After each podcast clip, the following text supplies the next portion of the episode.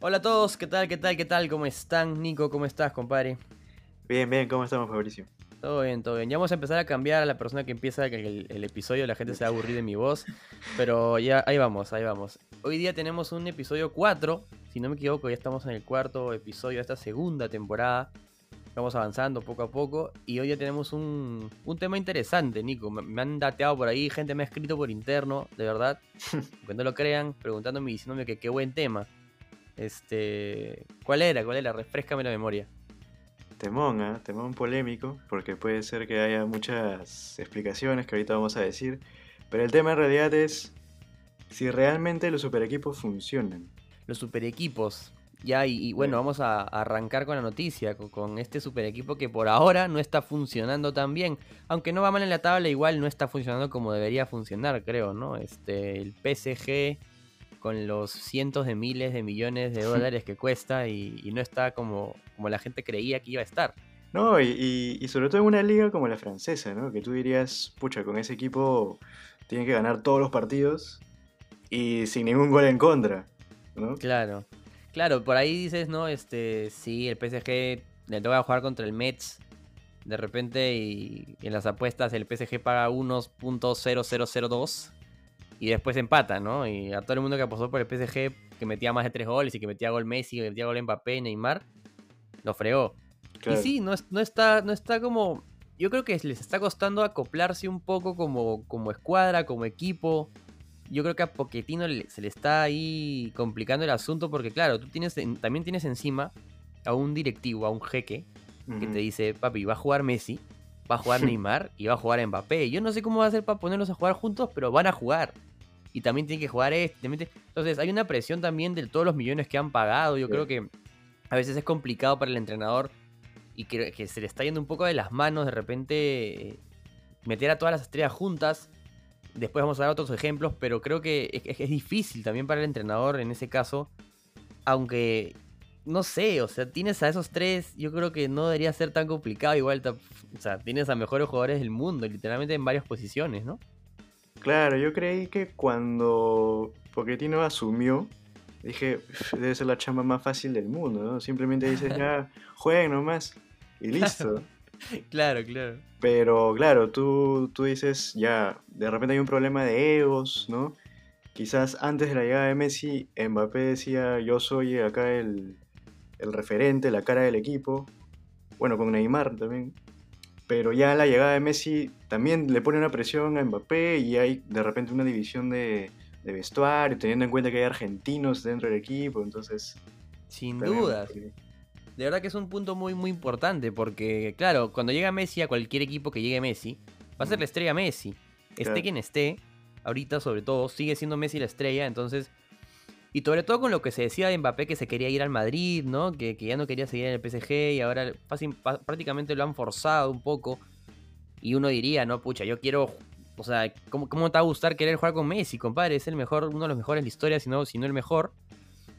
Entonces, este. Pero claro, mucha gente dice, no, pero Mbappé está, está surgiendo, es chivolo, está en el foco de todo el mundo. Y si llega Messi va a pasar a un poquito a un segundo plano que no debería ser así, pero de repente él lo pone así, como dices, ¿no? La presión de cada jugador de repente también influye. El vestuario, bien, bien lo has marcado. Creo que, que son muchos factores, más allá de, del tema individual y futbolístico de cada, de cada uno, cómo funcionan en el vestuario, ¿no?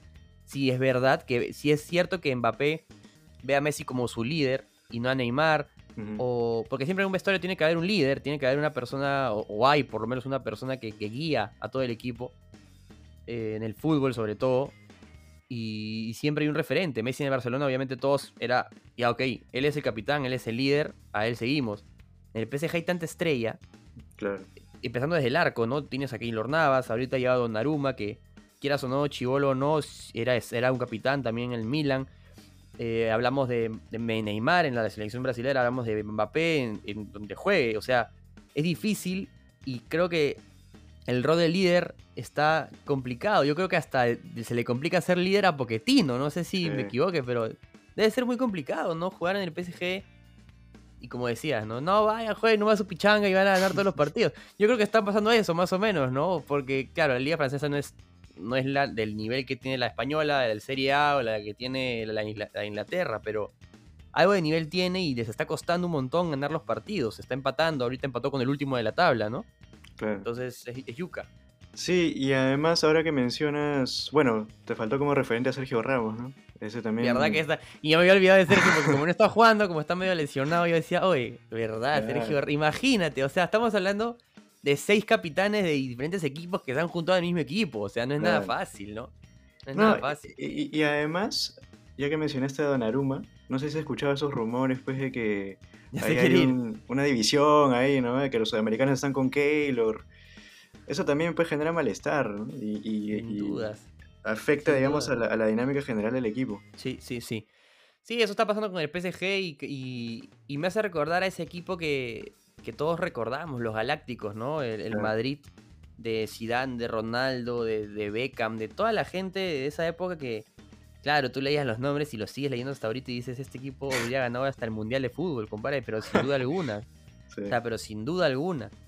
Y no ganó la Champions, no llegó a ganar la Champions. O sea, no porque tengas a los mejores en tu equipo, no porque tengas a los mejores en tu equipo vas a campeonar lo que quieras. Eso está bastante demostrado, yo creo, y no como este PSG que yo lo veo bien verde que vaya a campeonar la Champions, sinceramente, por cómo está ahorita. Y y eso le pasó al Madrid de esa época y bueno, así vamos viendo, ¿no? Mucha gente me dice, yo prefiero el esfuerzo, prefiero tener 11 obreros que tener 11, 11 estrellitas, ¿no? Claro. De repente puedes tener 10 obreros y una estrella, puede funcionar, pero a mucha gente no le gusta tener muchas estrellas, ¿no?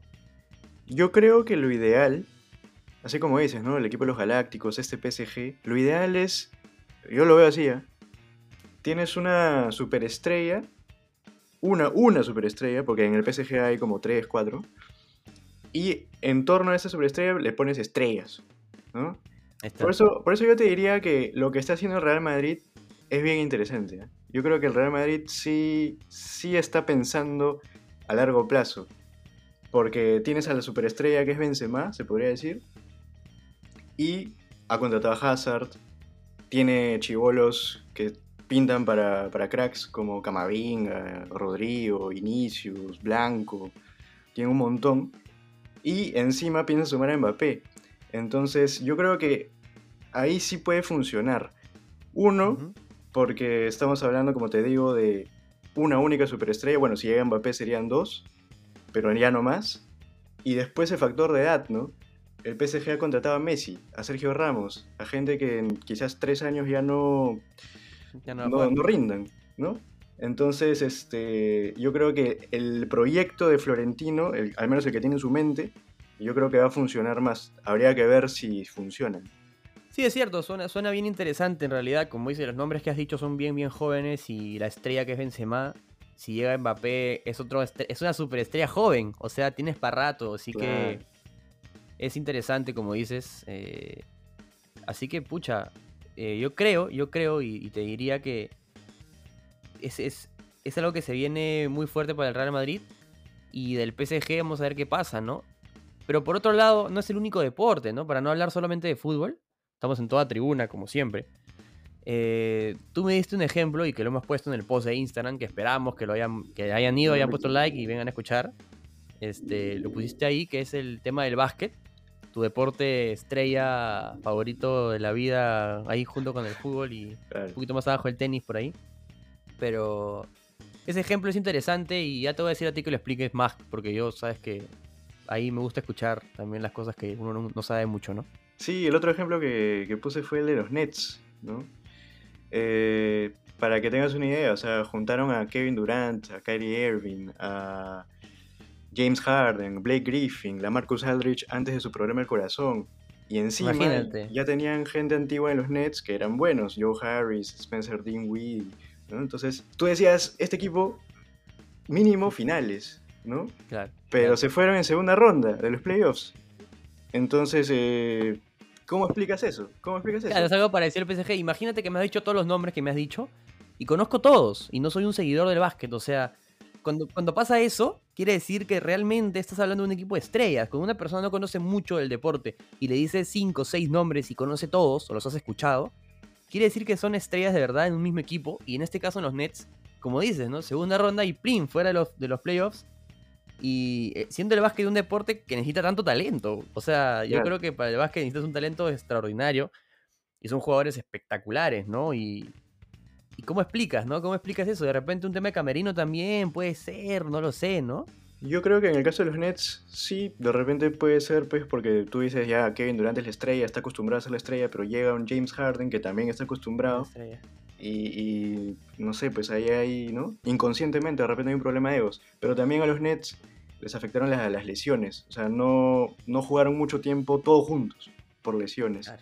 Y tenías un entrenador novato como Steve Nash. Entonces yo creo que esos tres factores ahí hicieron que no, que no funcionara. Claro, y tiene sentido, ¿no? Tiene sentido y, lo, del entrenador también es bien, es clave, yo creo, ¿no? No sé si este PSG, volviendo un poco al fútbol, no sé si este PSG con un entrenador como, no sé, pues qué te digo, eh, Conte, no sé. Claro.